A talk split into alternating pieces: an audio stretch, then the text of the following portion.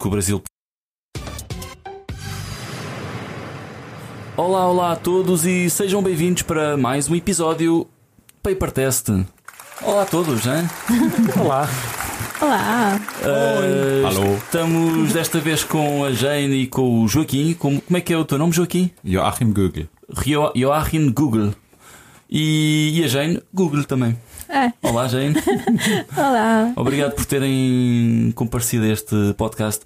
Eu acho que este se- será o primeiro podcast que temos, Pedro, com um arqueiro profissional. Sim, até agora foi tudo brincadeira. Pois, até agora tem é sido sério. tudo amador, agora é profissional, agora é muito sério. Uh, temos muitas perguntas das pessoas, acho que és capaz, vocês são capazes de ser os. os. Como é que. Não é entrevistados? convidados. Os convidados, Os convidados. mais solicitados até agora a nível de perguntas. Uh, conseguiram bater todos os recordes. Você avisou que só aceitamos perguntas em alemão? Só perguntas em alemão, portanto não vamos fazer nenhuma pergunta, porque foi tudo em português. Ahm, temos muitas questões interessantes e outras não tanto interessantes. São todas, são Por todas. isso, por isso, cara, vamos fazer a coisa de uma maneira diferente. Mais Sim, perguntas. sim, sim, sim. Convém avisar que desta vez nós temos feito sempre conversa, conversa, conversa. Chegamos ao, ao final da conversa e fazemos perguntas e depois fazemos um jogo no final. Mas desta vez foram tantas as perguntas e que muitas delas coincidiam com os temas que nós queríamos falar. E vamos lançando as perguntas das pessoas à medida que for pertinente, que já tivemos aqui a organizar as coisas. E no final vai sobrar uma outra pergunta que ficaram um bocadinho mais isoladas. Mas pronto, vamos, vamos avançar. Antes de mais nada, já agora queria avisar a Jane e o Joaquim que não sei, mas deve às vezes deve ser difícil perceberem uma expressão ou outra portuguesa, não? Nossa, é verdade. Principalmente quando chegaram devem ter percebido 50% do que dizíamos e o resto. Hã? Oi? Eu pedi um, um tradutor, mas vocês não atenderam o meu pedido. Pois. Portanto, vou-vos pedir que se houver alguma coisa que, que, que eu e o Pedro digamos que vocês não entendam. Nós usamos o sinal internacional, tá? Sim. É? O sinal internacional é este. Não percebi. Por Não favor, percebi. explica outra vez. Ora, hum, vamos então começar. E a pergunta da praxe, que por acaso o Vítor eh, Ferreira eh, perguntou eh, como é que chegaram ao tiro com arco. Ele perguntou especificamente para a Jane, mas eu vou, vou direcionar a pergunta para os dois. Eh, como é que cada um de vocês aterrou no- na modalidade do tiro com arco? É, no, pra, assim, o tiro com arco, pra mim, ele foi um dos esportes que eu experimentei, né? Quando eu decidi mudar. O que antes eu fazia tênis de mesa até, 2000, até o finalzinho de 2014. Né? E como eu morava em Goiânia, todo mundo da seleção do tênis de mesa, que estava com chance de garantir vaga para Rio 2016, teria que mudar de cidade, né? E isso para mim ficaria muito difícil, porque eu mudando de cidade, eu teria que deixar minha família, tudo pra gente ir para um centro de treinamento treinar. E como eu passei por uns tratamentos, tive câncer de mama, então foi um período que eu fiquei com muitos problemas de saúde, eu fiz quimioterapia, radioterapia, cirurgia, recuperei. E nesse momento que eu tava bem, eu largar minha família, que sofreu bastante, tudo para ir para fora, né, treinar, para ir para outra cidade, né, e sem levar eles, para mim foi muito difícil. Então eu até falo que foi assim, amor à minha família, que eu decidi mudar de esporte, mesmo sabendo que eu teria muita condição de estar no Rio representando o Brasil, né? E aí eu falei, qualquer esporte que aparecesse para mim, na minha cidade, eu iria fazer e ia garantir a vaga de novo nesse esporte. Então, em 2015, eu comecei, eu conheci o tiro com arco e enfiei a cara. Nunca fiz esse esporte na minha vida, foi a primeira vez. E meu esposo, se não fosse ele, eu até falo muitas vezes assim, se não fosse ele junto comigo, acho que talvez seria diferente, eu não teria chegado onde eu cheguei, né? Mas foi isso, foi por precisar mudar de esporte que eu encontrei o tiro com arco. E até resultou bem, que neste momento és só a segunda a segunda do ranking mundial, que é fraquinho, muito fraquinho. Ah, e contigo, Joaquim, como é que surgiu esta coisa toda? Porque já agora não havia mais nenhum desporto do tiro com arco já agora, Jane. Ah, foi logo o tiro com arco que foi a opção que tiveste ou houve outras opções? Eu experimentei outros. É, um que eu gostei muito foi a esgrima também, né? Só que a esgrima, eles tinham feito uma apresentação lá na cidade e só que não tinha como eu começar ela lá, porque era o alto rendimento aconteceria também no sul.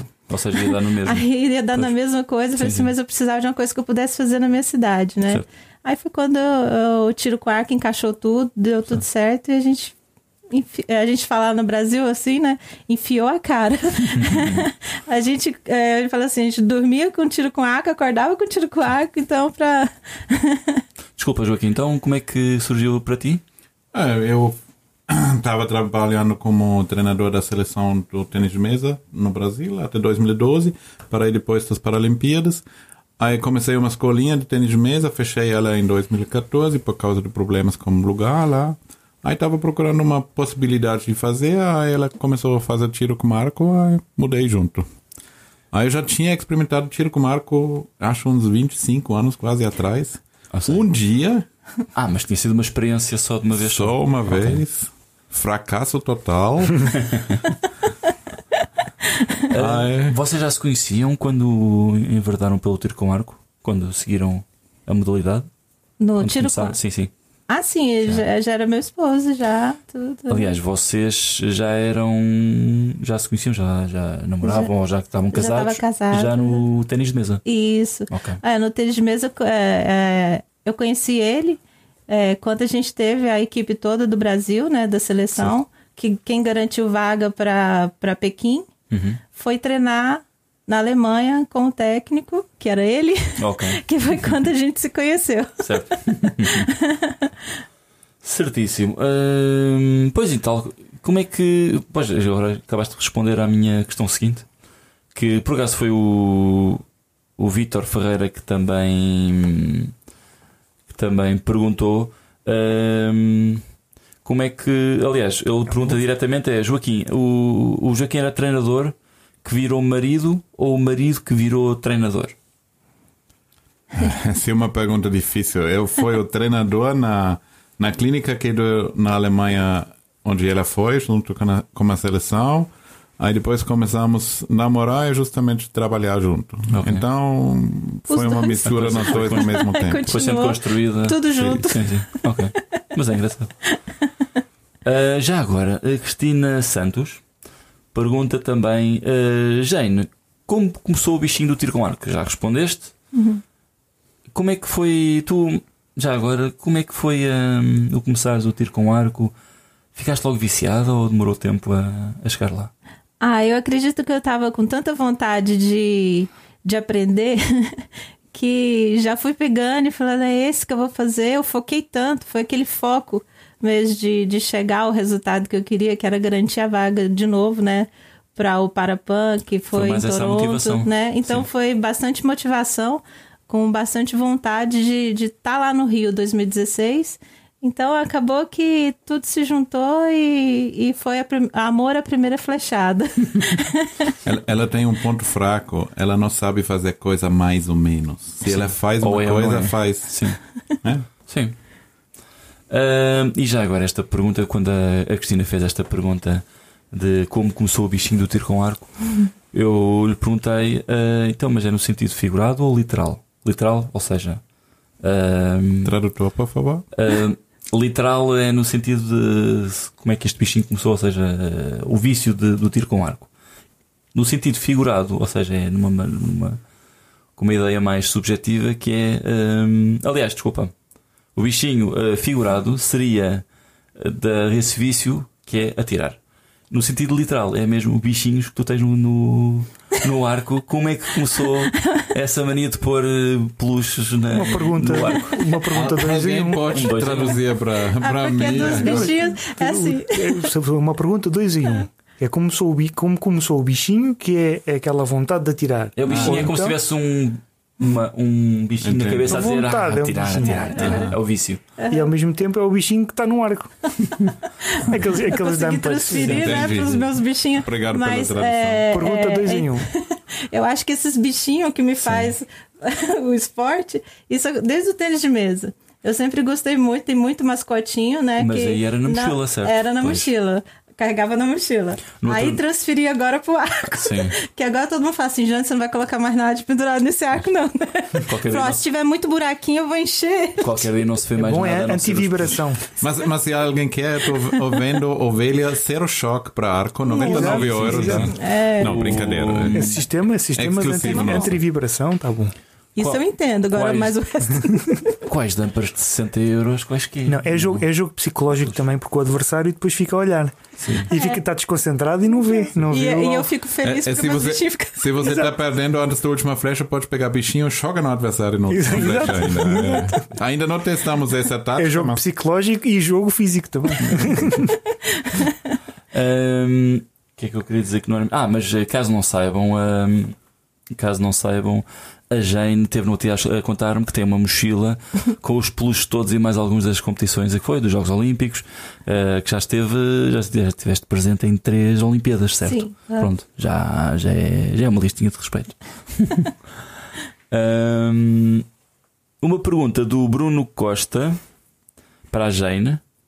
Eh, como é que ela e o Joaquim conheceram o nosso clube, sendo o, o nosso clube o Sporting? Essa dá errado pra Jane porque ela não sabe. Então, e como é que como é que surgiu o Sporting? Como é que vocês conheceram? O, o negócio foi o seguinte: eh, quando nós decidimos que queremos mudar para Portugal, eh, eu fui para um mês para Portugal para conhecer, para procurar um lugar onde nós ficamos, para já fazer meu cadastro, porque como sou europeu foi mais fácil. Então eu fiquei um mês aqui, aí já fez os contatos aqui no Portugal com a federação, procurei os clubes. eh, agora eh, não é falando mal de ninguém, não está desvalorizando ninguém, mas foi até Viseu mas não tinha tempo para me mostrar que tinha lá. Eh, pelo menos eu não conseguia, sei lá, talvez falei com uma pessoa errado. Então foi, foi olhando e apareceu a Sporting. Aí eu fui lá no, no estádio, viu, viu as instalações, eh, bem centralizado. Aí eu falei, esse é o, o clube que eu estou procurando. Mesmo não tendo o, o campo outdoor, mas falou na época que tinha Jamor, nem conhecia na época. Mas também tinha uma vantagem eh, ótima que era. hum, tinha ténis de mesa, que a vossa filha pratica ténis de mesa, Não era argumento na época, certo? porque não estava pensando nisso, porque não era claro que a Letícia vai fazer quando muda, ela estava jogando, mas isso agora é um bônus adicional, né? um benefício adicional que tem tênis de mesa lá. É, mas então é, eu estava tava procurando pela internet, estava olhando os clubes tudo, olhando os melhores clubes, o, o clube que eu conhecia, que eu fui é, recebido logo logo de cara, é, é que eu gostei da instalação, da estrutura, Sim, tudo. sim, sim. Foi o Sporting, eu falei, então esse vai ser o clube. E Ok. mesmo assim não é. Eu, é, parece ser um clube com, com bom. Comparado com o que eu já vi, tem, tem bom espaço, mas podia ser muito, muito, muito melhor. Sim, tem Não, potencial para mais. Tem potencial para mais, mas. Mas pronto. né? Mas isso não é desvalorizando ninguém. Eu não vi muitos outros clubes por diferentes razões. Ah, é... Tá vendo que tem muitos clubes que têm bons arqueiros, bons resultados, bons instalações, com certeza. Mas eh, eu não tin- tinha muito tempo, eu tinha decidido que nós vamos fazer, né? Claro, Aí claro. Isso apareceu. Estou a dizer que é muito trabalho para fazer. E agora, já agora isto pegando nesta, neste assunto, eh, e, e pergunto eu, eh, e porquê esta vinda para o estrangeiro e Portugal em específico? Porque não outro país? Uh, porquê Portugal? Ah, então, a, a gente teve um episódio no Brasil que foi um assalto à mão armada em casa. Eles entraram, renderam a gente, então colocaram a gente no chão, foi com arma, é, violência também, né? É, a gente ficou muito traumatizado, sabe? É, foi, foi antes da- das Paralimpíadas, roubaram. Aí tudo que eles puderam levar de casa, eles conseguiram levar, além do carro e no meu equipamento de tiro com arco, tudo dentro do carro também. É, foi momentos muito complicado, levou ele como refém, meu esposo como refém, falou que ia matar ele. Então, foi horrível, foi muito ruim mesmo. Ah, e isso deixou a gente muito abalado e a gente começou a pensar em sair de lá, né? E Certo. procurar um, um, um lugar mais tranquilo, né? E, e como assim, meu, eu meu bisavô, ele, ele, é, ele era português, era da Ilha de Madeira, e a gente só pensava assim, ah, Portugal para mim seria legal, né? Porque além da Sim. língua, a facilidade, né, da gente se e comunicar. E é um dos países mais seguros do mundo. Eh, não, não há... Eu não sei, faço ideia que, que a nível de segurança, comparando com o Brasil, por exemplo, não existem tantos, tantas situações do género. Sim, não, não, nunca teriam de pensar nisso, de, de preocupados com, com a segurança. Pois Quer dizer, é, pode acontecer, não, mas não é, é, uma, é, é, uma, vez em 10 milhões ou 13 milhões. Ou... Não, é. grande diferença, né? Sou alemão, morei na Alemanha. Aí, eu fui assaltado, não, roubado na Alemanha, eles entrou na minha casa. Mas quando eu cheguei em casa, eles saem correndo. Sim, né? sim. lá não, ficaram eles levam as coisas. Não, lá não, eles lá é entraram é com a gente em casa. Pois. Eles entraram. Ah. É, é uma situação, parecia aquelas coisas de filme, assim. É, a gente está na, mãos de, na mão deles mesmo, Sim. assim. Se eles quisessem atirar, a gente, no momento, a gente não estaria aqui. Porque é totalmente vulnerável mesmo. Eles fecharam a casa inteira com a gente dentro, fecharam as janelas, tudo para qualquer barulho, ninguém ouvisse, fecharam o portão primeiro abriram o portão, né? Colocaram outro carro dentro. Muro com portão. É. Tá Ou seja, já tinha uma coisa toda planeada. Sim, e, e, sempre comunicando com outra pessoa pelo celular. Parece que tinha telemóvel. um mandante. É, o telemóvel. Sim, sim, sim. É. sim não, não, mas é, é um.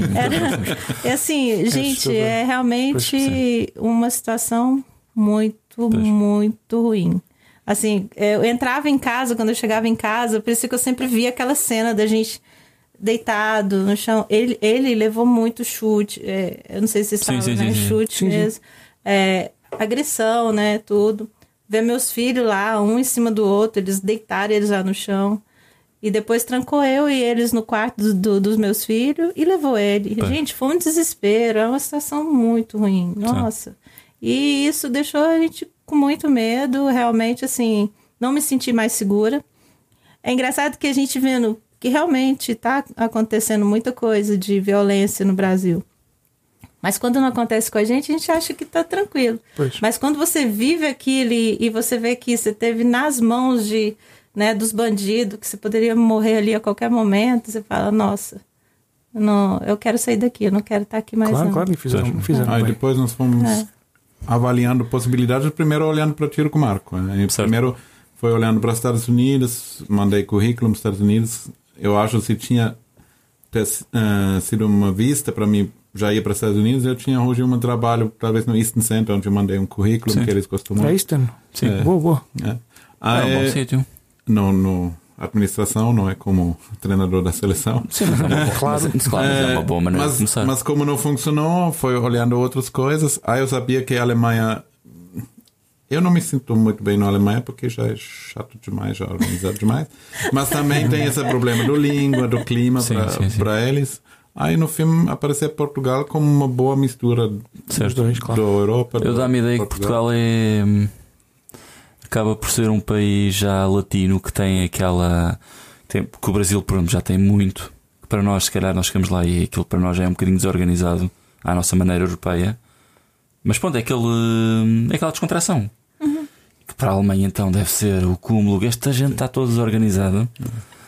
Um, portanto, acho que Portugal é um meio termo entre europeus organizados e, hum, e um bocadinho mais descontraídos do que, por exemplo, se formos então a um país africano para nós é o descalabro é uma coisa. É como se fosse o melhor dos dois mundos, mas depois nós temos. Não, não diria que é o melhor nada. dos dois mundos, temos mas depois não temos. Mas depois sim, sim, ali Eu sempre conto uma história sobre a chatice da Alemanha. Eu tinha uma loja na Alemanha de, de, de computadores. Aí quis colocar uma simples máquina de café para os clientes tomar café lá. Aí, problema na Alemanha tem uma lei, se você tem uma loja e vende produtos, qualquer produto, você precisa um piso antiderrapante para as pessoas não caírem. Quando você tem um lanchonete, você precisa um piso liso por causa da higiene. Se você colocar uma máquina de café, você é um lanchonete. Então eu não posso colocar uma máquina de café dentro da minha loja para os clientes. Eu preciso uma sala separado com outro piso para essa máquina de café. Esse é o nível da chatice da Alemanha. É problema lá é controlado, porque outros certo. no Brasil tem as mesmas regras às vezes, mas não é controlado. Você certo. faz o Sim, sim, sim. Na Alemanha não é controlado. Então é, essa é a diferença, eu acho Ajudou, aqui uma boa na decisão, né? boa um bom compromisso. Foi 25 anos atrás, foi no Portugal, adorei aqui. Okay. Espanha, não pensaram em Espanha? Não, porque é mais complicado pelo vista, pelo língua. Ok. O castelhano acaba eu, eu por ser. achei, o e eu achei muito legal também pela, pelo, assim, pela minha família, né? Sim. Até Tens família então. Apesar que eu não. é, então, é, é- é- a gente fica muito curioso, porque como o meu, meu bisavô perdeu toda a documentação, e aí foi passando de geração em geração, a minha mãe não tinha nada mais do meu, meu bisavô, só tinha da minha avó. E minha avó não tinha nada do meu, do meu bisavô. Então acabou assim que se perdeu. Pode ser que eu tenha família lá e a gente não sabe. Ok. Não tem contato, não tem Pois. nada. Era interessante. Ia ser legal. Ora, passando então à próxima pergunta, o Luís Caiola eh, diz: Olá, Jane, parabéns pelo Campeonato Nacional de Equipas Mistas e pela participação do Campeonato do Mundo. Eh, e pergunta como é estar no Sporting Clube de Portugal. Como é que eh, sentiste recebida? Acho vocês sentiram-se. Ah, eu, eu senti, eu senti muito bom. Gostei muito da, da forma que vocês me receberam, né? Muito bacana. é. Até a torcida de vocês no meu primeiro dia que eu participei com vocês, eu falei, gente, olha que legal, gostei muito. Assim, eu me senti uma família mesmo, sabe? Eu acho isso é interessante, acho que o grupo tem que estar unido mesmo, torcendo pelo outro, é muito bacana. É, e eu senti isso em vocês, achei bacana, muito bom.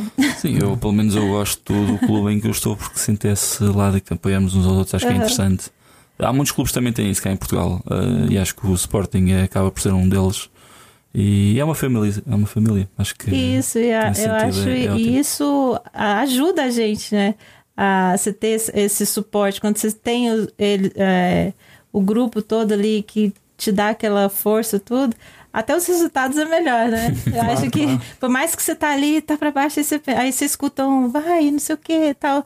Não, Jane, vamos, tal. Isso já. Não, mas eu acho que agir estes, É, é estes grupos que se criam nos clubes. Na... É muito Por bom. exemplo, eu vejo muitos clubes, aquela camaradagem, não sei se vocês têm esse termo, Aham. que é a camaradagem entre arqueiros, que é sempre bom para apoiar e também volta e meia para dar um, um tabefe. eh, de Dá vê um vê lá se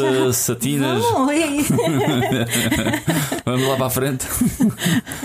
Ora, E o. isto responde à pergunta depois também que o Vítor Ferreira faz do como é que está a ser a aventura pelo tiro com arco português. É, é isto? É. Novo, novo. Muitas regras diferentes, muitas regras por exemplo, o que é que vos chocou mais? O que é que vocês notaram logo, por exemplo, cá em Portugal, que é diferente de- do Brasil? Ah, Do- no que? No, no no tiro com arco, né? Ah. no campeonato português. ó, minha opinião agora, ela pode ter outra, mas tem mais provas no nível nacional, mais combate, parece mais organizado. No, no Brasil tem muitas provas estadual que são, dependendo de onde você está, pequeno. No São Paulo pode ser muito grande, mas onde nós fomos foi muito pequeno. Não é ruim, mas pequeno, não tinha combate, só tinha qualificatório. É, é algumas regras específicas do Portugal, igual esse tiro alternado, é, sei lá, agora já não lembro mais, mas tinha dois, três regras específicas português que não. não Mas acaba por fazer. ser mais próximo, penso eu. É mais próximo do, do que se faz lá fora, porque tu chegas às meias finais e finais e já começas a ter eh, Não, meias finais, os combates só os finais. Só os finais. Aí só se você tira azulzinho, aí seu tempo que você tem de intervalo depende do seu adversário. Certo. Aí tira primeiro quem tá perdendo. Sim, sim. Aí sim. tem Pois, muitas diferenças. Sim, sim, sim, sim, sim, sim, claro. Não tem um Ah, grupo tirando A alternado. ordem, a ordem que começa é sempre quem está atrás, quem está a perder é que tira primeiro, não é sempre. Pois. Também foi no aquecimento, que não pode tirar mais. Eu Sim, não sabia é também na hora do, do aquecimento, porque é normal pra gente lá fora, a gente Pois. tá no aquecimento, tá Sim, dentro sim. do, do horário, né? Não fora do tempo. Claro. Aí quando eu tirei o a mais, eu falei, não, só pode tirar. Opa, eu não sabia. Sim, mas não faz mal. Assim, Sim, sim, não é não grave. sei. não faz mal, não é grave. Nós também temos uma, temos uma, uma pequena regra que.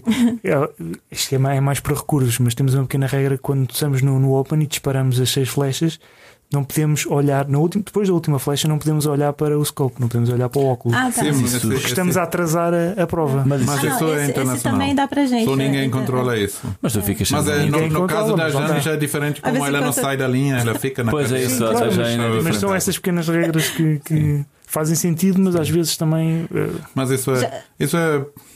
No Brasil eles têm isso também. Também. Uma prova eles falam, depois esquece. Ah, Pois. é, Às mas mas é, é, são coisas que a Às vezes temos um pouco né? isso de, de, vez, de vez em quando lembram-se que aquela regra existe e exigem aos arqueiros muitas vezes descartam completamente a regra durante várias provas e depois lembram-se, ah, esta, esta, esta regra existe, então controlam isso. Internacional, por exemplo, eh, tem uma categoria dela que chama Open, W2 é Standing, e tem a categoria W1. Né? Para W1 eh, eh, são ah, ah, atletas que têm um limite para arco para 45 libras.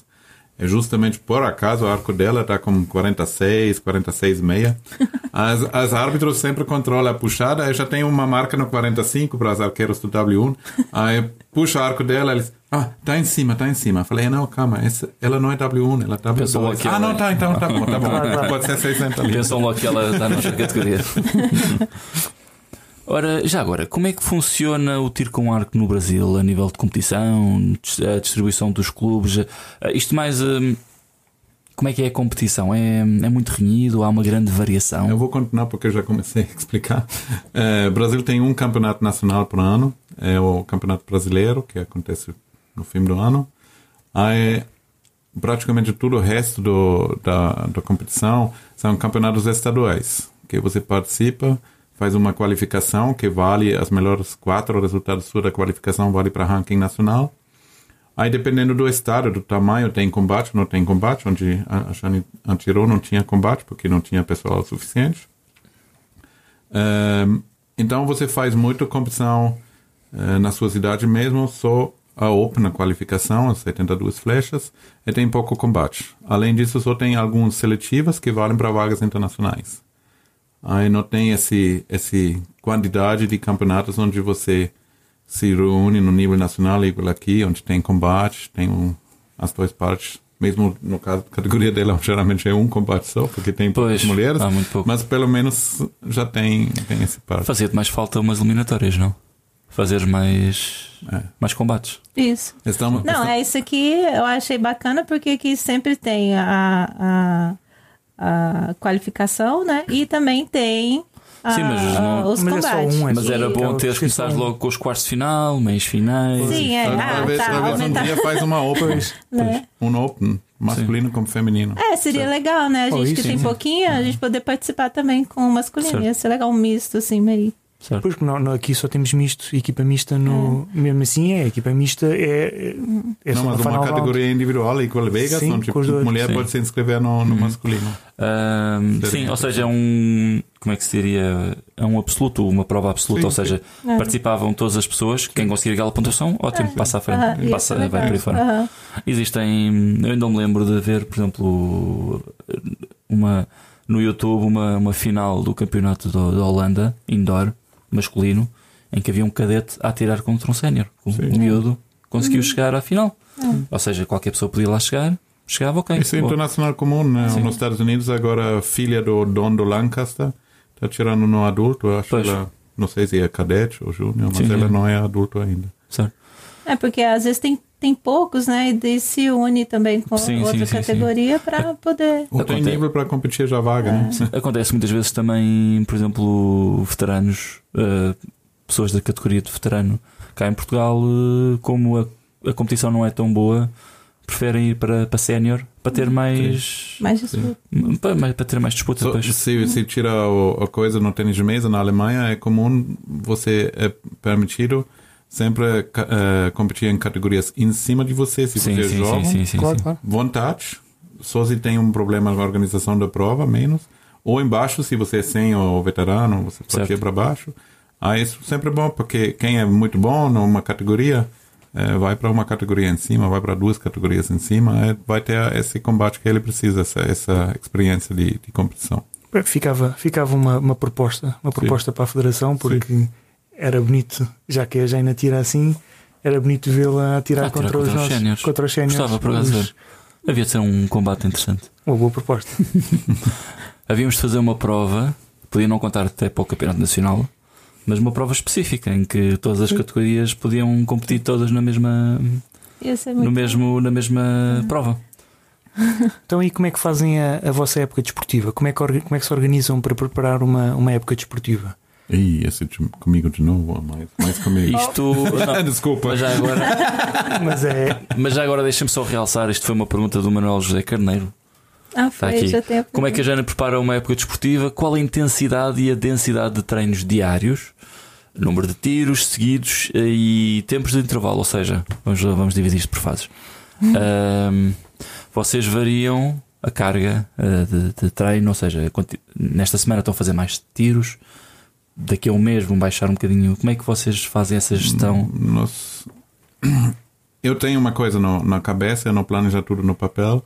É, nós fazemos uma adaptação atualmente é, menos rígido pelo papel, mas mais pelo como fazer ao vivo. Sim, sim, sim. Como estamos novos nós dois, é, eu acho mais interessante adaptar pontualmente. Igual ontem, hoje, ela tirou aqui no Jamor, ela fez nem 400 flechas ontem, mas hoje. Mas foi equivalente a quantos mil tiros, não é? Mas esse é o ponto. A né? gente ainda hoje A- estava- A, a carga é- não era 400 tiros, Sim, sim, a carga sim. era.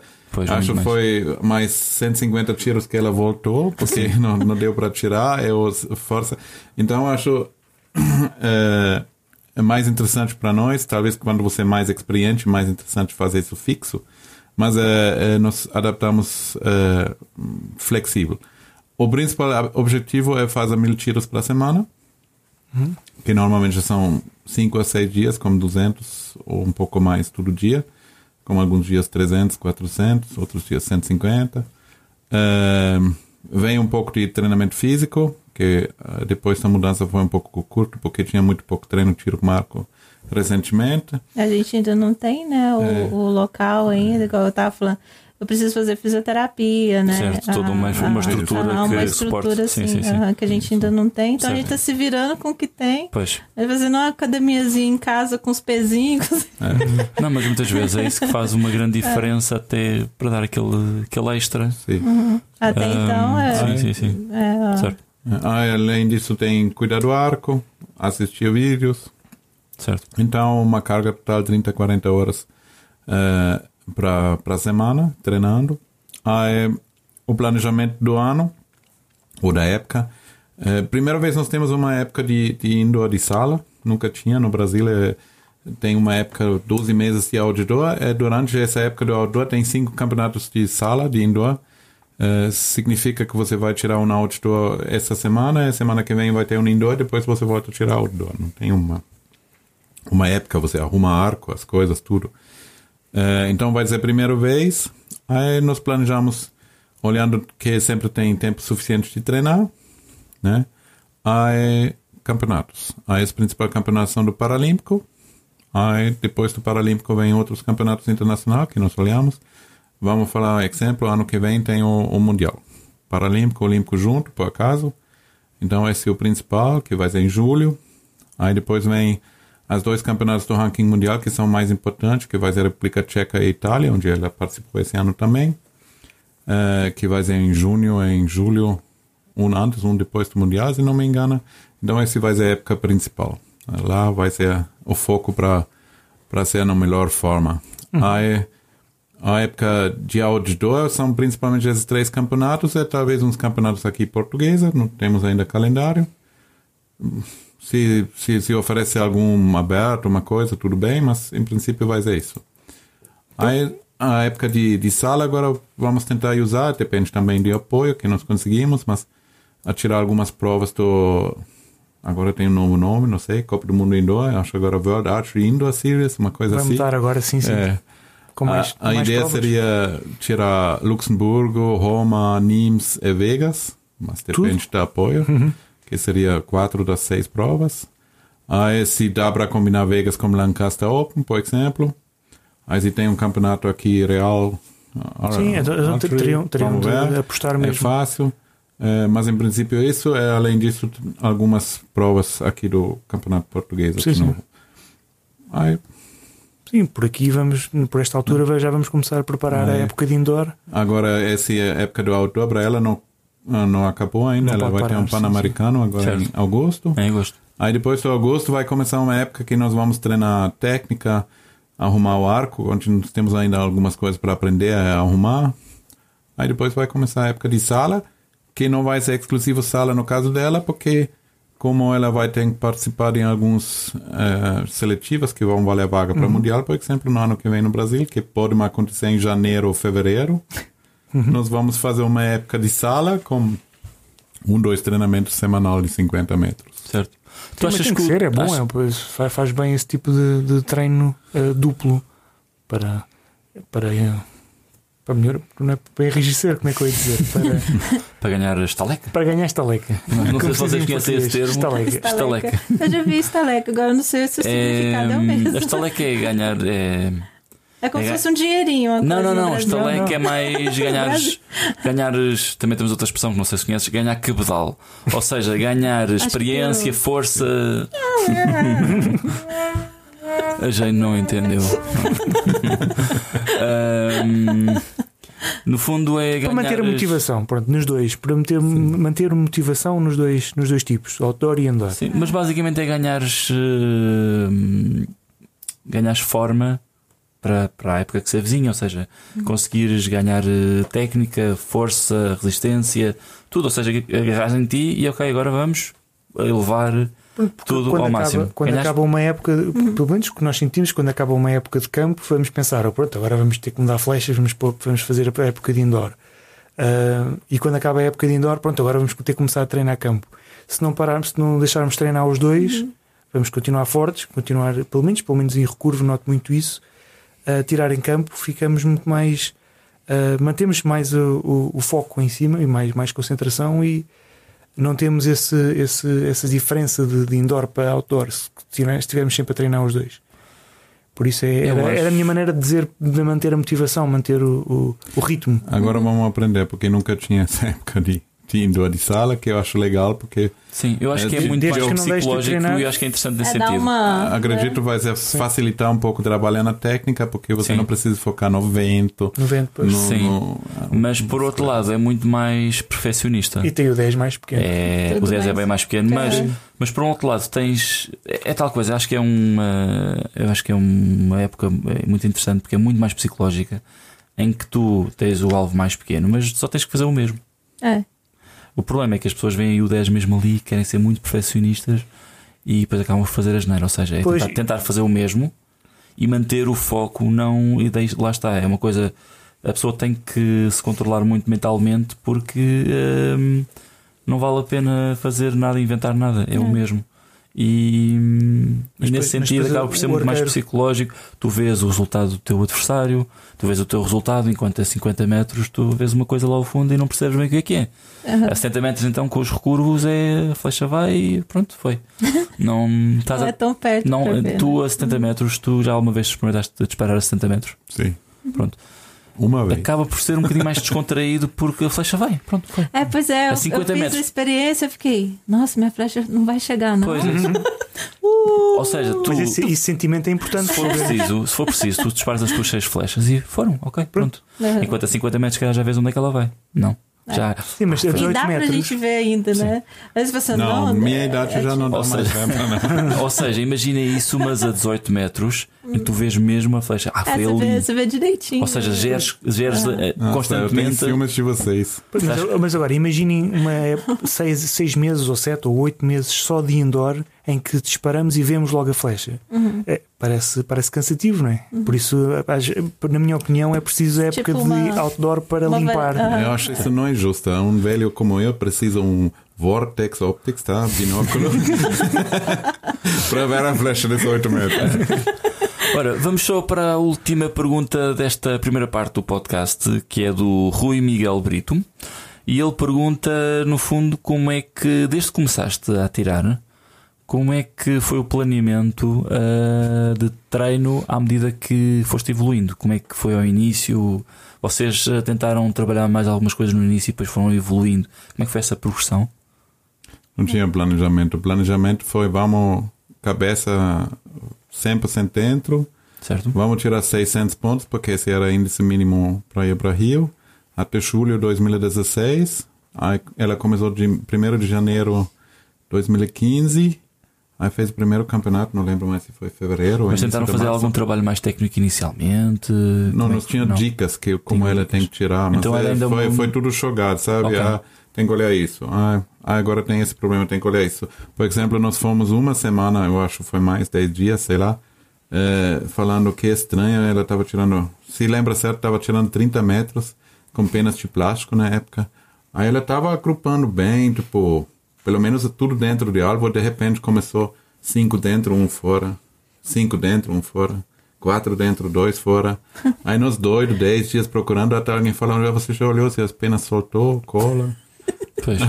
Porque não sabemos nada. Sim, sim. É. Aí, Aí foi ah, não, agora tem gente que olhar que as penas. era. Ah, tá, não- beleza. Tá eu bom. lá Ah. sofrendo, falando, gente, o que, que é que tá acontecendo? Ah, é, é, antes do, do Parapan, que era muito importante. Ah, é, em primeira prova que ela tirou, tirou 630 uma coisa, em treino já estava tirando 660. Na primeira prova internacional ela tirou 662, Hum, boa. é, que foi em abril. Ahm, então, é, é, o planejamento, se tinha um planejamento, foi detonado muito rápido pelos resultados. Aí tudo foi. Aí, antes do Parapana, começou o que você chama de Xuxa, né? Beijador. Ah, sim. Machucar, machucar, não entendemos nada. O, o, o treinador lá do clube, que foi lá geralmente uma vez para semana, estava de férias. Aí ela lá treinando duas semanas com Cortando a boca. se tinha ido para um restaurante, todo mundo tinha falado: oh, esse cara tá tratando mal a mulher. Mas não foi o caso. Faz mais pontos. Até resolvemos Fazer pontos o isso. suficiente. Então não tinha um planejamento de longo prazo. O planejamento foi: não, vamos fazer 600 pontos até julho de 2016. Isso foi em, em fevereiro, março, foi obsoleto, porque ela já fez 630. Aí depois eu comecei a olhar quem são os melhores no Paralímpico, que na época era uma inglesa, Daniela Brown. Falei, ah, dá para chegar lá, não é tão longe. Aí viu que ela também participava do Copa do Mundo, até ganhava medalha. Falei, ah, então vamos olhar direto para as melhores do mundo. O que ele está fazendo, qual a pontuação. Tava che chegar lá, 2015, acho que o recorde dela 2015 foi 679.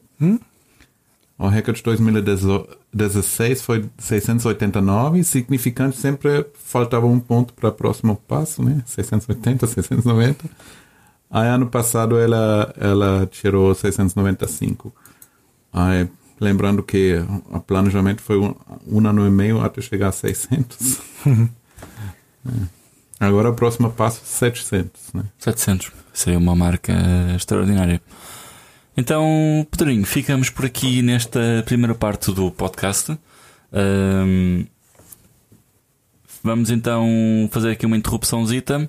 Vamos começar já a gravar a seguinte, mas vocês vão ter que esperar mais um ou dois dias para ver o próximo episódio. A não ser que por acaso estão a, a ver isto já passado algum tempo, aí podem já ver o próximo episódio. Não pode não, está muito interessante. Tá muito- Ver Direto, logo.